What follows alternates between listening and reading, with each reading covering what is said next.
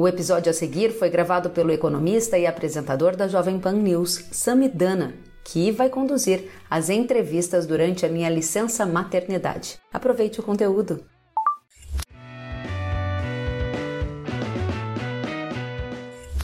O ex-presidente dos Estados Unidos, Donald Trump, voltou a dizer que deve aumentar as taxas sobre produtos importados da China caso vença as eleições presidenciais neste ano. Confira o que ele disse quando foi perguntado se elevaria as tarifas sobre a China em 60%. Não, eu diria que será mais do que isso. Veja, eu quero que a China se saia bem. Eu quero e gosto muito do presidente Xi.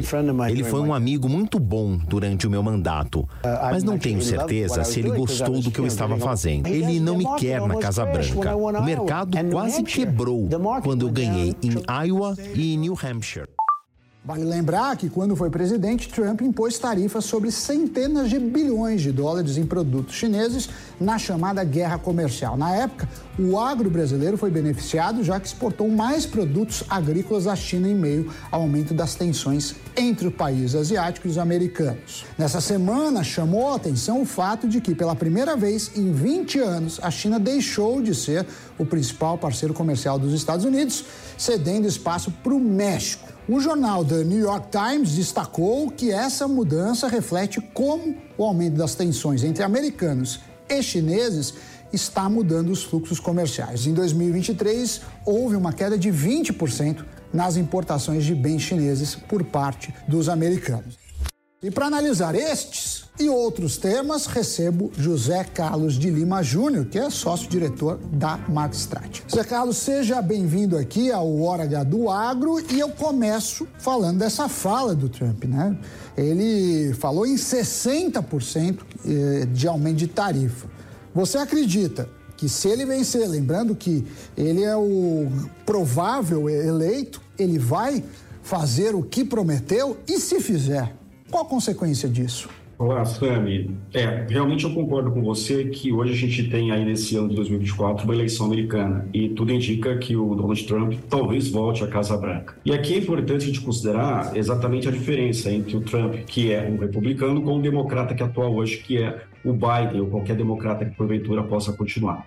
O primeiro fato é que o Trump ele tem essa característica de se preocupar muito mais com a economia americana do que exatamente com, digamos, a democracia ao redor do mundo. Então, basta apenas a gente recordar o que aconteceu lá nos vídeos de 2016 e 2017, que foi aquele momento que o Donald Trump, de certa forma, acabou impondo uma série de sanções tributárias ali nas exportações chinesas e que acabou, de certa forma, como se desdobrando ali no aumento, principalmente do frete marítimo. Né? A gente teve um problema de logística que acabou ficando completamente, digamos, conturbada, a preços malucos. E naquele momento, ainda que a gente tenha tido a, a oportunidade de exportar muito mais produtos, uma vez que você tem aí uma relação com o grande comprador do mundo, que hoje a China é o principal importador mundial, você, por outro lado, tem que todo o fluxo de comércio entre esses dois grandes, digamos, hubs comerciais, afinal nós estamos falando aí de praticamente 40% do PIB sendo distribuído entre os Estados Unidos e também a China, isso impacta diretamente toda a transferência de mercadorias e serviços ao redor do mundo, principalmente em termos de transporte marítimo. Então, sim, tudo indica que se o Donald Trump voltar, é muito provável que ele leve esse combate é, comercial né, junto à China e o desdobramento mais provável disso, infelizmente, a gente sabe que vai ser um encarecimento principalmente do frete marítimo, se desdobrando em custos de inflação, não só para os americanos, mas também para todos nós do mundo inteiro. Uma questão que aconteceu é, no primeiro governo Trump foi um aumento das exportações brasileiras para a China, né? Com essa guerra comercial entre Estados Unidos e China, o agro brasileiro conseguiu impulsionar. Nesse sentido, o Trump ganhando pode ser bem visto, pelo menos ajudar o agro, a despeito aí do que você falou sobre os fretes, a inflação mundial, que obviamente é ruim. Sim, de certa forma a gente começa a pensar nessa situação entre qual governo de repente poderia ser mais interessante para o Brasil. É fato que o Trump ele tem uma preocupação muito mais específica e dirigida ao mercado americano. É, pensando em termos de exportações para o agro, a gente teria, assim, com toda certeza, algo para nos beneficiar pensando principalmente em termos de parceria comercial. Mas é sempre assim importante a gente colocar que nós temos aí, quando fala em agronegócio, nós temos as duas pontas, né? A ponta dos insumos, que são em grande maioria importados, que estarão ou estariam, né, digamos, é, é, atrelados aos custos é, de frete, que se porventura essa, esse embate comercial acaba encarecendo o transporte marítimo, mas por outro, a gente tem já uma participação e um peso muito relevante e expressivo junto ao mercado chinês. Então, sim, a, a gente já tem umas as importações americanas, é, é, as importações chinesas já estão cada vez maiores aqui com o Brasil. Então, sim, a gente teria uma tendência de manutenção, né? Então, isso sim acabaria, acabaria nos beneficiando. Nessa semana, a China registrou uma deflação de 2,5%. Né? A gente tem é, visto uma série de restrições no mercado acionário chinês, como limites de transação, após um tombo de cerca de 7 trilhões de dólares. China, principal parceiro uh, do Brasil, o que me faz perguntar: que passa com a economia chinesa? É um, um ano difícil? O agricultor, principalmente exportador brasileiro, deve se preocupar? É, quando a gente fala de China, nós estamos falando principalmente aí, né, Sami, do principal comprador e exportador do mundo. Desde 2014, a China assumiu aí a relevância, tanto nas pontas, ela acaba sendo o maior comprador, bem como o maior exportador no mundo inteiro. E o fato é que a China já vem enfrentando uma situação delicada já há alguns anos. Basta a gente pensar que a primeira grande situação, que quando você começa a ver a taxa de reinvestimento do governo chinês em relação ao próprio PIB, é, enquanto uma economia normal, um governo gira em torno de 20% a 25% no máximo, o governo chinês, durante vários anos, estava trabalhando uma taxa de 40%, 45% de reinvestimento. Ou seja, ele teria que naturalmente descer para um padrão, digamos, tido mais sustentável. Essa é uma realidade. A segunda realidade que você trouxe aí é que a deflação que a China acabou apresentando já são três trimestres seguidos. Então, isso na prática significa que os preços dentro do mercado é, é do chinês, né, vamos colocar assim, eles estão em queda exatamente porque o consumo tem caído cada vez mais.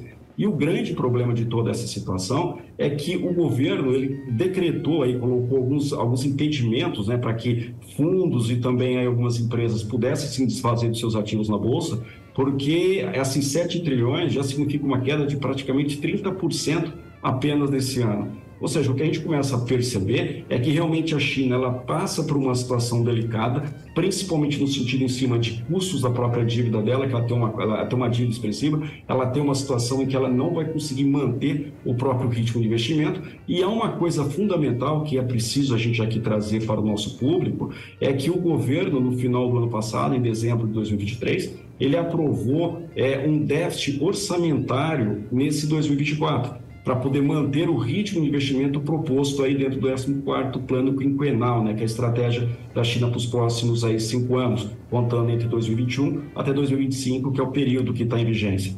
Então, essa situação de déficit orçamentário, ela é importante a gente chamar atenção, porque ela só aconteceu três vezes na história recente da China. Ela aconteceu em 2020, que foi contra o, com relação ao combate à pandemia. Ela aconteceu ali no ano de 2007, que foi quando o governo chinês acabou aumentando o próprio fundo soberano. E depois, anteriormente, lá em 1997, quando ela acabou fazendo ali o resgate, o impulsionamento de alguns bancos é, estatais. Portanto, essa, esse movimento de deflação associada com o déficit orçamentário que foi aprovado por esse ano para tentar manter o ritmo aí dos investimentos, soa preocupante. Tanto que nesse momento, quando a gente começa a questionar em termos de preço das commodities, a China tem importado muito menos e além de importar menos, o que a gente acaba percebendo é um programa interno do próprio governo para tentar reduzir, principalmente, vamos pegar o mais recente, por exemplo, o próprio plantel de suínos. É uma tentativa do próprio governo sugerir para o suinocultor diminuir o próprio plantel como forma de tentar responder no preço da carne, que está em queda ao longo desse tempo. Tem uma análise sua em que você citou um termo, que acho que vem do inglês, uma verdade inconveniente a qual você afirma que o tamanho da safra do Brasil importa pouco se a demanda chinesa cair. E você faz reflexões sobre ah, a China está passando um período difícil, mas a gente sabe que quando vem uma crise, não é todo mundo que sofre igual.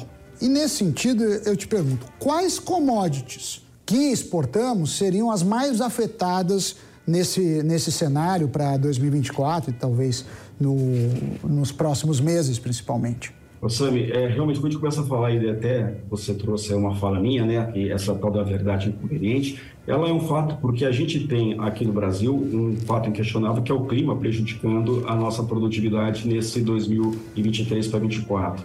E o preço da soja, principalmente, tem caído no mercado.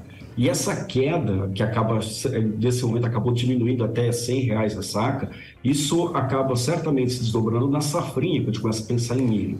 Então, é, a grande pergunta sempre foi assim: ah, o Brasil vai ter uma quebra de produção, consequentemente, essa quebra pode se desdobrar num aumento de preço, uma vez que a soja já vinha caindo, principalmente do ano passado para esse. Só que, infelizmente, a gente tem aí os dois lados: tem o lado da oferta e o lado da demanda. E a oferta, por mais que a gente possa vir a ter uma queda, eu, inclusive, estava até conversando há pouco com alguns profissionais aqui na Marquestrate, geralmente a queda ela precisa também se desdobrar no preço, uma vez que a demanda se mantenha inalterada e o volume de compra permaneça. E nesse momento a China não só diminuiu o próprio volume de compra, mas a China tem um estoque. Basta lembrar que do ano passado para esse, a China importou dos maiores volumes e ela tem aproximadamente aí, vamos colocar aí, cerca de 100 milhões de toneladas que ela trouxe do ano passado para esse. Ou seja, nós temos uma situação em que um parceiro comercial, que é um grande importador, ele tem um grande volume, principalmente de soja, e falar de soja é falar do principal produto hoje nas exportações do agronegócio. Essa é uma situação problema. E uma outra situação problema que acaba derivando disso é que a gente acaba pensando, por exemplo, no parceiro comercial ou num grande produtor comercial, no caso a Argentina, que nesse 2024 está retornando aí com a produção e, por mais que ela venha entregar no mercado, e a estimativa é na ordem de 50 milhões de toneladas de soja, a China não, a Argentina não exporta soja. Ela é um grande exportador de farelo de soja. E nesse momento, o preço do farelo está em queda, porque a indústria de moagem chinesa ela já está com uma margem bastante apertada, uma margem negativa, e essa grande oferta de farelo que a Argentina vai colocar no mercado faz com que um subproduto já industrializado, que é o farelo, encontra-se menor do que a própria cotação do grão que dá, que dá origem, no caso, a própria soja. E isso acaba pressionando ainda mais essa queda de preço que a gente assiste. Então, responder a sua pergunta, quais commodities vão sofrer mais? Com certeza, a primeira, quando a gente começa a pensar aqui no resultado dessa safra, pensando em soja inicialmente, mas eu também levaria aí para a própria safrinha, já pensando também no milho, que tudo indica que a gente possa vir a ter uma redução de área plantada nesse ano. Eu falei agora há pouco, né, foi ligada à minha primeira pergunta, que a China não é o mais o principal parceiro dos Estados Unidos comercial, que o México passou e se tornou o principal é, parceiro comercial. Olhando um pouco mais longe, no médio, no longo prazo, Uh, você acredita que isso pode mudar alguma dinâmica do comércio internacional, assim, estrategicamente, principalmente para o produtor de agro que nos assiste? É, é, muito importante a gente considerar o seguinte: aquele rompimento das cadeias de suprimento que nós tivemos, principalmente a partir da Covid, ali deixou muito evidente a grande preocupação do mercado mundial de que transferir toda a cadeia de suprimentos para a China, principalmente numa situação em que você tem uma baixa, um estoque mínimo para que as indústrias possam rodar, aquilo ali se mostrou extremamente complicado e delicado. Tanto que desde 2020 a gente começa a perceber uma preocupação das indústrias, principalmente em tentar manter outros locais de suprimento para que não possa vir a passar esse problema de desabastecimento. Então, esse movimento que você tem aí, principalmente de fornecimento, no caso, para os Estados Unidos colocando o México, a gente tem uma situação inicial que é a NAFTA, né? Então você tem ali a, a, a, possibilidade de uma transação em que você tem alguns benefícios tributários, mas por outro, isso também traz uma sinalização muito importante para nós aqui no Brasil, enquanto território, que é você também se tornar de repente um centro de atração para que você possa ter aqui também locais de produção de insumos.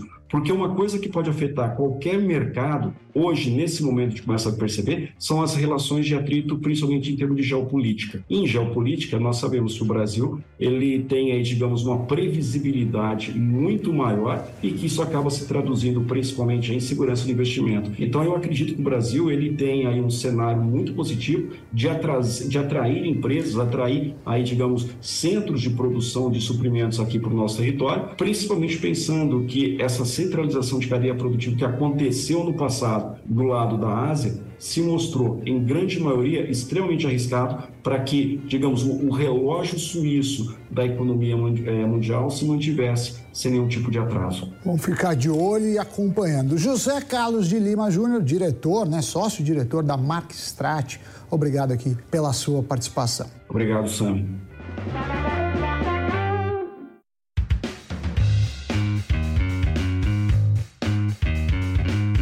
Que bom que você gostou da entrevista. Se quiser novas atualizações, siga kellen.severo no Instagram.